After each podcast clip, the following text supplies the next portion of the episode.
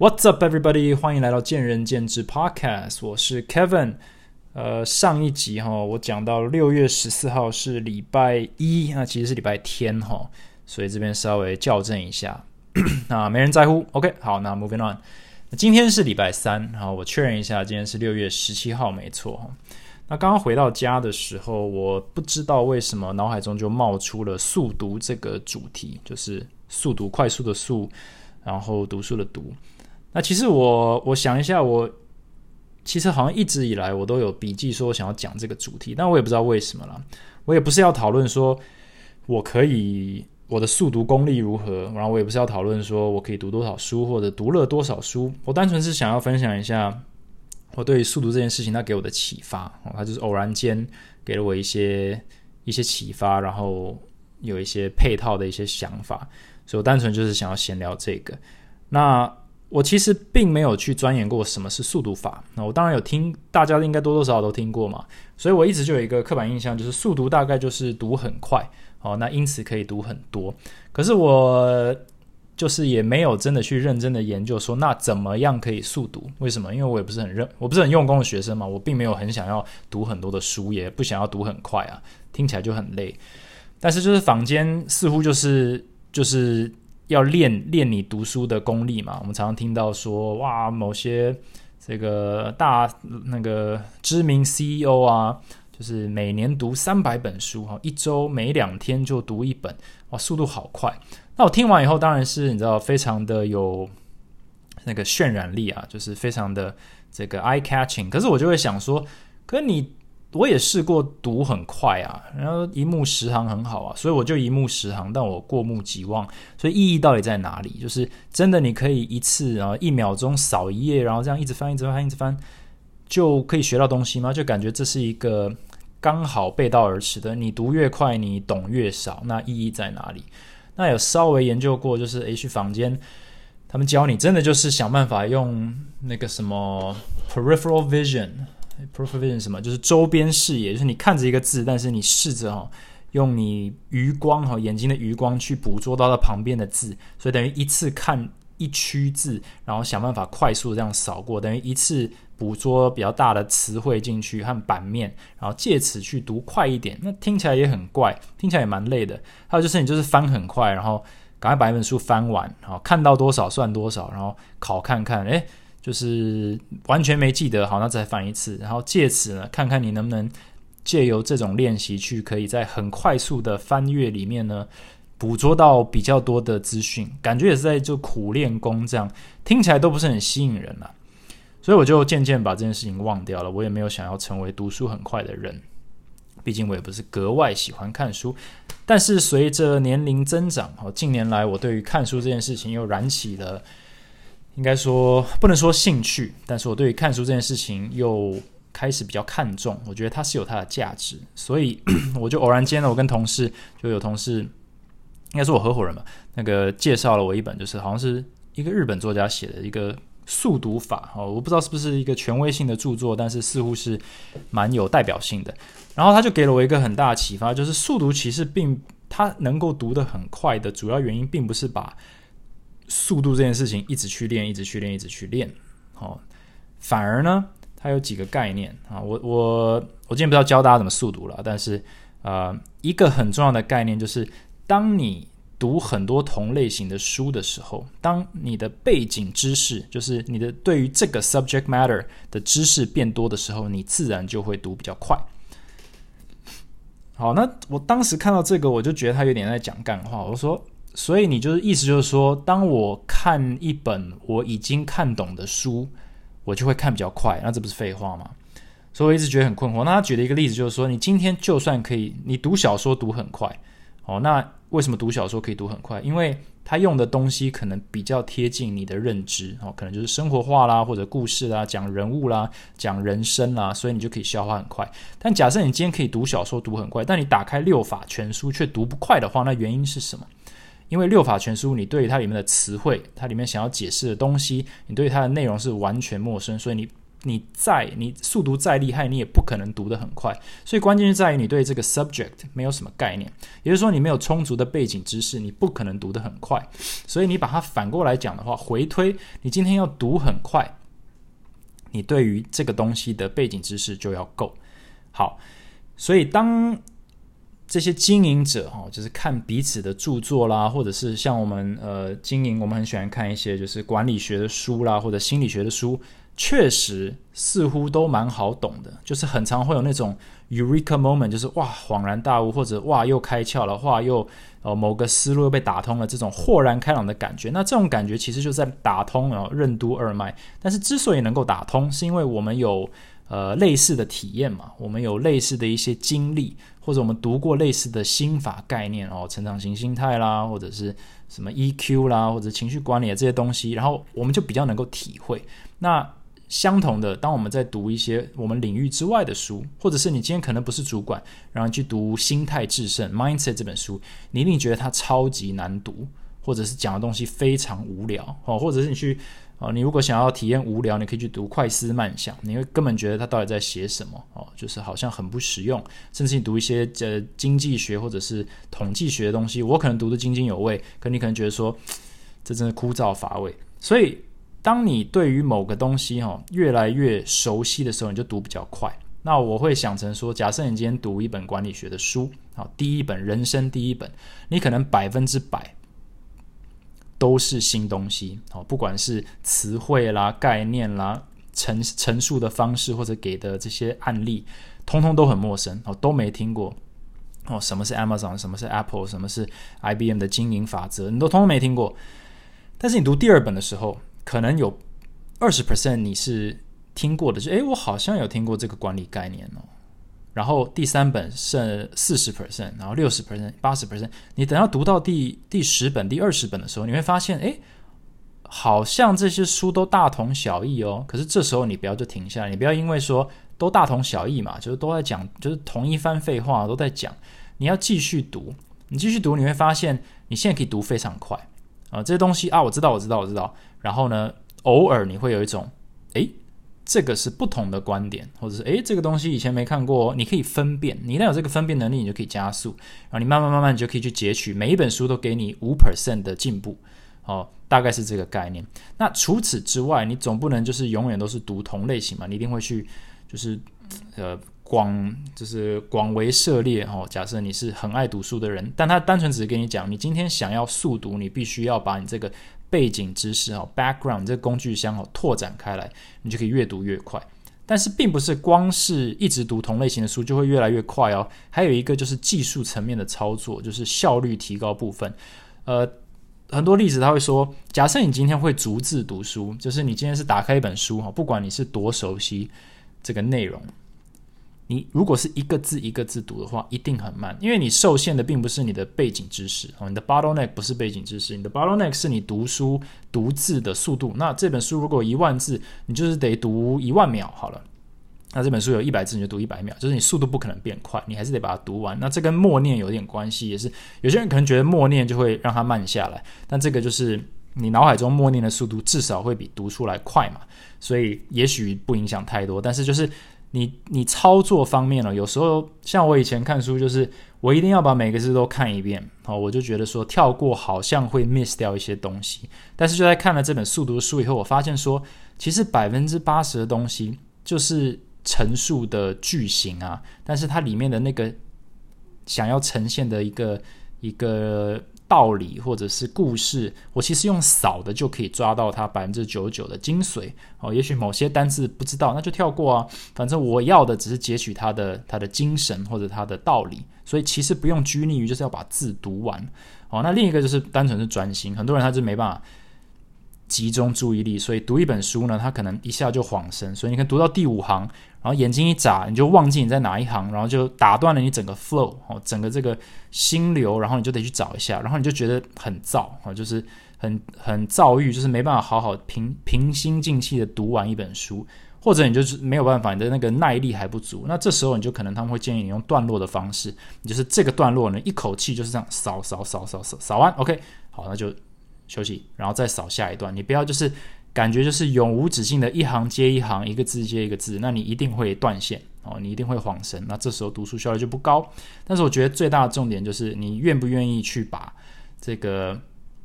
背景知识把它累积起来。那还有一些东西就是，当你背景知识够多了，呃，假设我拿起一本新的哈畅销书哦，管理学，我可能会先看封面，先看封底，好看看它一些就是 highlight。然后呢，我再打开读一下作者的序，看他想要表达什么。然后我再看看他的这些标题，就是每一个 chapter 的标题。看完以后，我大概就可以慢慢的在我的脑海里哈，在我的这个呃 data bank 里面呢，去。截取一些我过去读过的东西，去跟他配，说，嗯，这这十个主题哈，这十个章节哈，大概有九个我读过类似的概念，那我大概知道它里面会讲到什么，我已经有一些心理准备，等于说我已经开始把我过去读的东西有用的、相关的这些关键字啦、道理啦、心态啦，甚至情绪都把它带上，好浮上台面来。这时候我看书的时候，我也不要太拘泥于细节，我就是用扫的，所以这时候读起来真的很快。然后我也比较容易分辨说这个内容是不是跟我想的一样或不一样，因为所有过去相关的资讯都浮上来了，所以这也是很多人他会建议说，那你先读大标题，你不要就是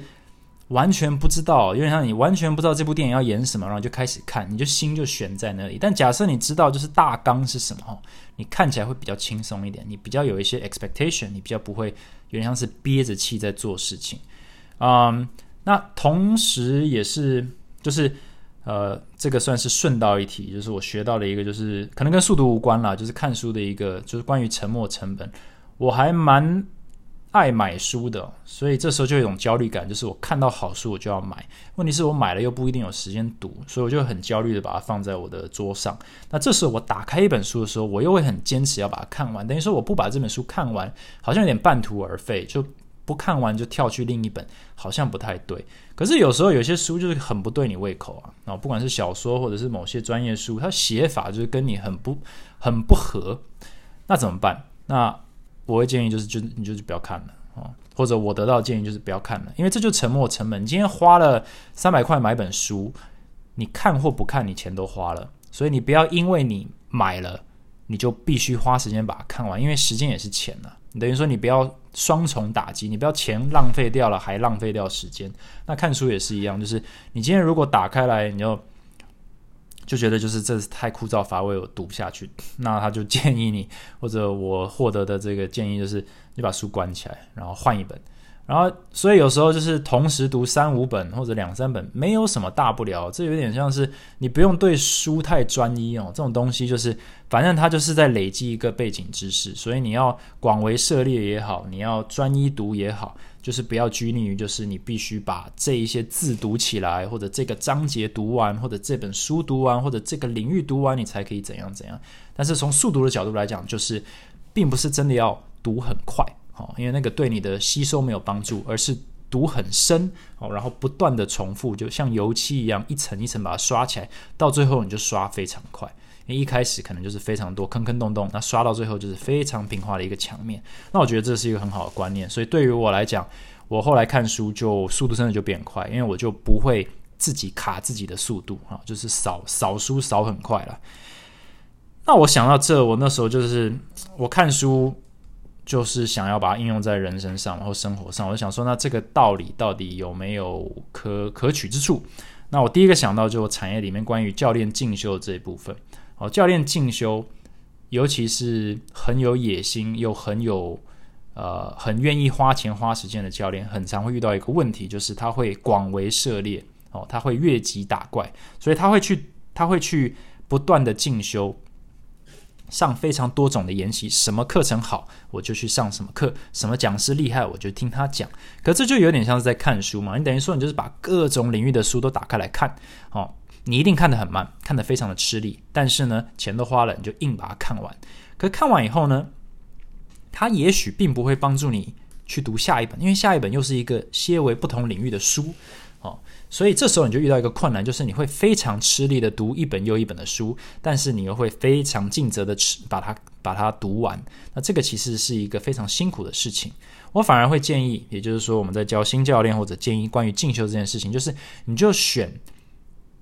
同类型的研习，或者是你选同等级的题材哦，你不要一下就从机动学变成进阶机动学，或者是哦就马上就说高段的这种呼吸 level one level two level three 的这种研习去上哦。虽然这种一系列上起来好像很合理，可是你真的需要时间去把某个 level 的专业知识或背景知识累积够大以后，你已经把那个一百 percent 的学习成效。吸收到了，你再去上同一个等级、同一个内容、同一个领域的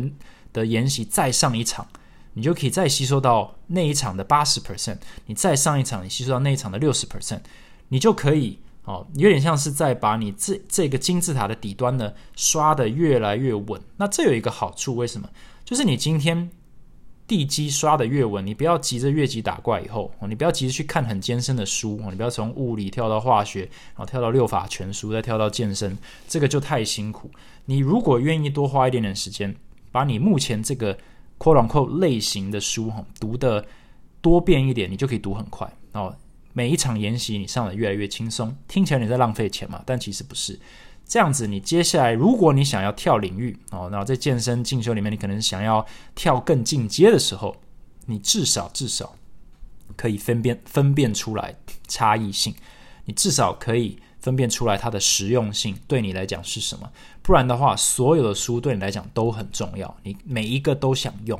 啊，你每一个都想读，你每一个都想用的时候，你会非常的吃力，而且你的。你自身的这个智慧或者是逻辑，它拼不起来，等于说它是呃像一一堆拼图块，可是好完全没有接在一起啊！你只是有非常多的拼图的那个碎片而已，但它并不是同一个拼图，所以你倒不如呢，好好的把第一个拼图完整的拼起来以后，这时候你练就的功夫会允许你把第二个拼图拼得快一点，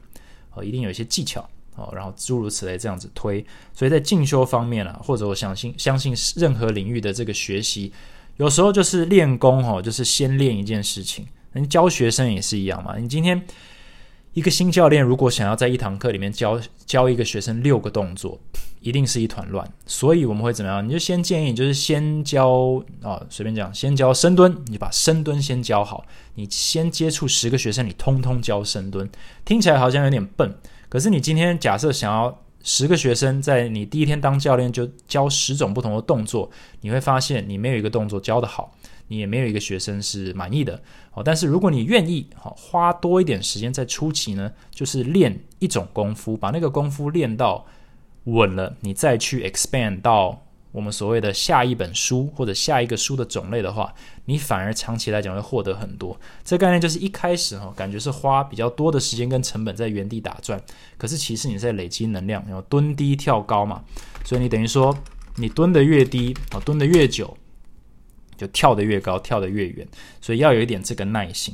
嗯，你等等到你教会了这些动作，你已经 master 它了以后，你再开始教下一个。长期累积下来，你就是每一个动作都教的很棒。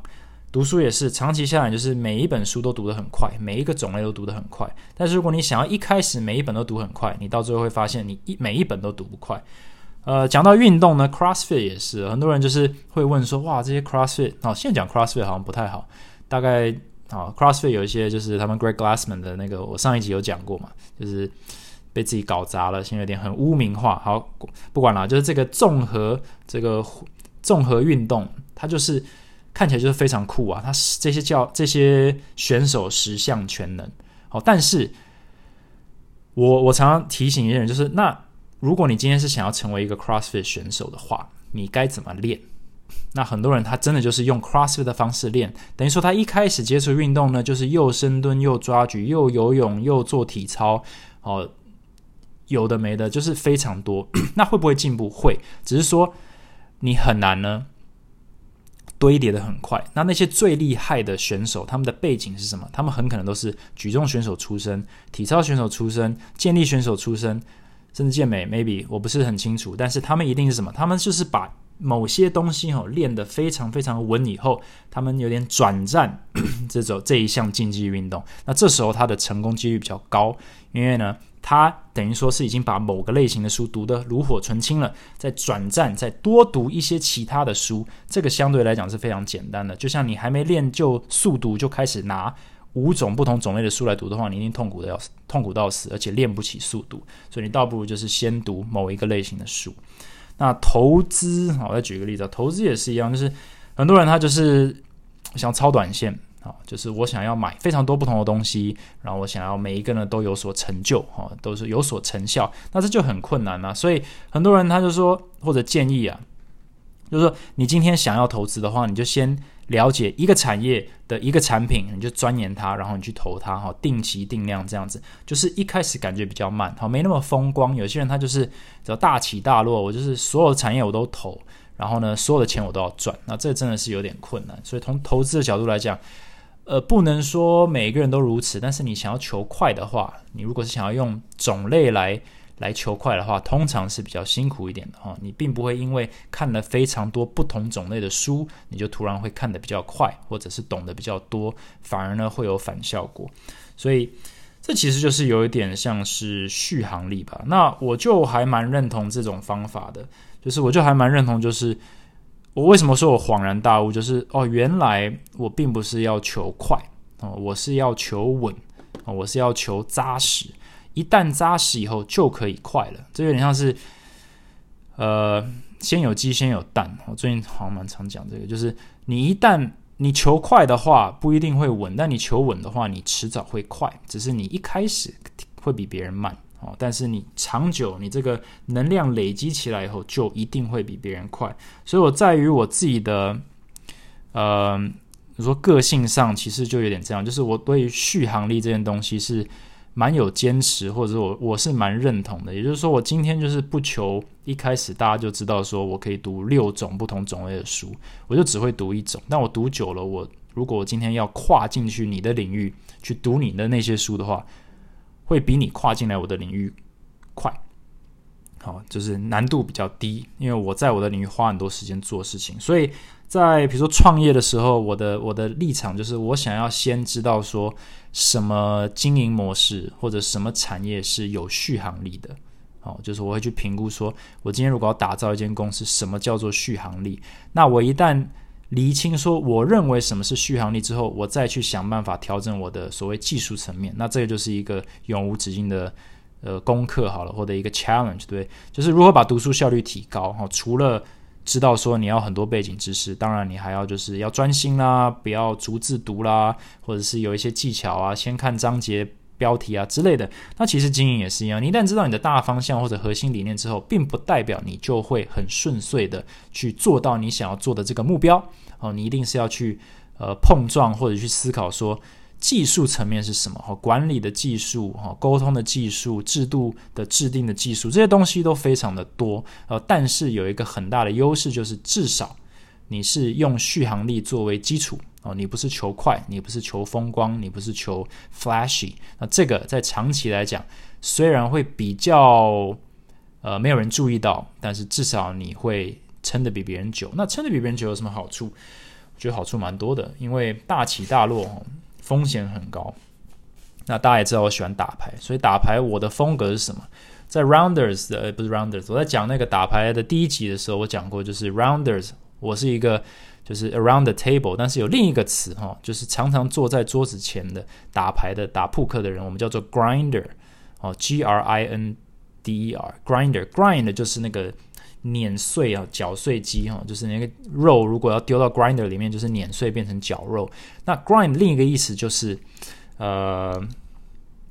应该说是很有韧性的，就是你可以日复一日的重新呃重复做一件事情，韧性然后续航力耐力很强。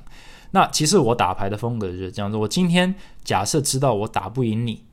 那我就等你失控。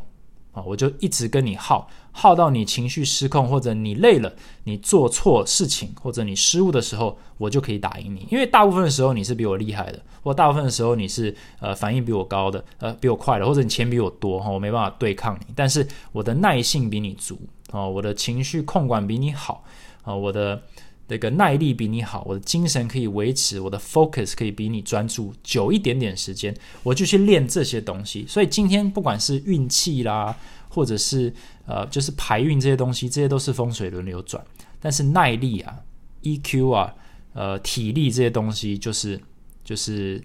呃，就是叫什么？呃，路长之马力哦，对，好，路长之马力就是呃，时间够久，我今天跟你打十小时、一百小时、一千小时，我们就可以分出高下。那我觉得，呃，虽然人生不是 forever，但至少在大部分的事情上，吼，耐力这个东西还是有价值的。对，那关于思考也是，就是你如何去想一些。呃，你的在做一些很重要的决策的时候，你比较不会因为一时的情绪或者是一时的急迫性哦，我好想要，好像要出名啦，好想要，好像要赚快钱了，好想要赶快读完这本书哦。但是你不知道为什么哦。但你在追求这些东西的同时，你就是牺牲了某些东西。那通常都是哦截长补短哦，把未来换现在。那我觉得在思维方面哈，呃。从速读这件事情验证了一些，就是一些对我来讲一些道理，就是你今天看书看很快，并不是因为你真的速度变快，而是你的这个背景知识、你这个稳定性、这个续航力变高，然后自然变快。那这个是一个可以用很久的一个能力。那我觉得应用在一些呃人生百态上，似乎也有它的道理哈，呃，至少有擦边了。所以我觉得这个今天回家就是想到这件事情，跟大家分享一下。OK，那这集呢？哦，不到三十分钟，但我们就简短的就在这边收尾吧。那如果你觉得，呃，我突然想到一件事情，就是有人有人密我说，诶，我是不是我是有时候就是他说。呃，我的内容哎还不错，就是就最近来关注一下，然后听了觉得内容还不错。只是他有一个疑问，就是我好像有时候讲一讲，讲到最后会卡卡的，哦，就好像有点硬挤出一些字以后就就转换，好转换内容转换跑道，所以他有点好奇为什么。然后后来发现说，哦，因为我基本上我虽然有写稿，但是都是现场录，我也不剪接，我也我也。我不我不剪接，我也不修辞，所以我讲出去的话就是，然后就是覆水难收。所以有时候思绪跑很快的时候，确实会卡住。那我相信，呃，如果你听了已经听了四十集的话，哇，这已经第四十集了。呃，如果你听了四十集的话，你一定会发现，说我有时候真的就是会卡到。但是我觉得这就是你知道，就是。做广播节目或者 podcast 的一部分嘛，我并没有打算要把它剪接掉，所以呢，呃，当然啦，如果你是有时候就是觉得想要听得顺顺的，就是 perfect performance，那也跟大家说抱歉，就是我这思路哈，也许 OK，但还不是那么的顺啊，有时候还是会自己卡到，然后呢，这个忘词啦，或者是不知道要该怎么接下去，我只好赶快换个主题，或者换个换个例子，或者换下一个那个大标题这样子。Anyways，那也谢谢大家的收听。如果你觉得内容是不错的话，也谢谢你已经支持到第四十集。那也欢迎回顾，就是之前的任何的题材，然后在任何的频道，Apple，呃，Apple Podcast 上面留言，或者在 IG 上留言都 OK。然后呢，呃，给我一些回馈，给我一些评价，然后呢，也给我一些 idea，说未来你还想听到什么样的这个内容。四十集有很难想象，不到半年的时间，所以。呃，自己也是录的算是津津有味了，所以呃，希望能够维持这个动力，然后提供给大家一些不同的观点。这样好，那这集就到这里，我们就今天礼拜三嘛，好，我们就下一集再见喽。Thanks for listening，拜拜。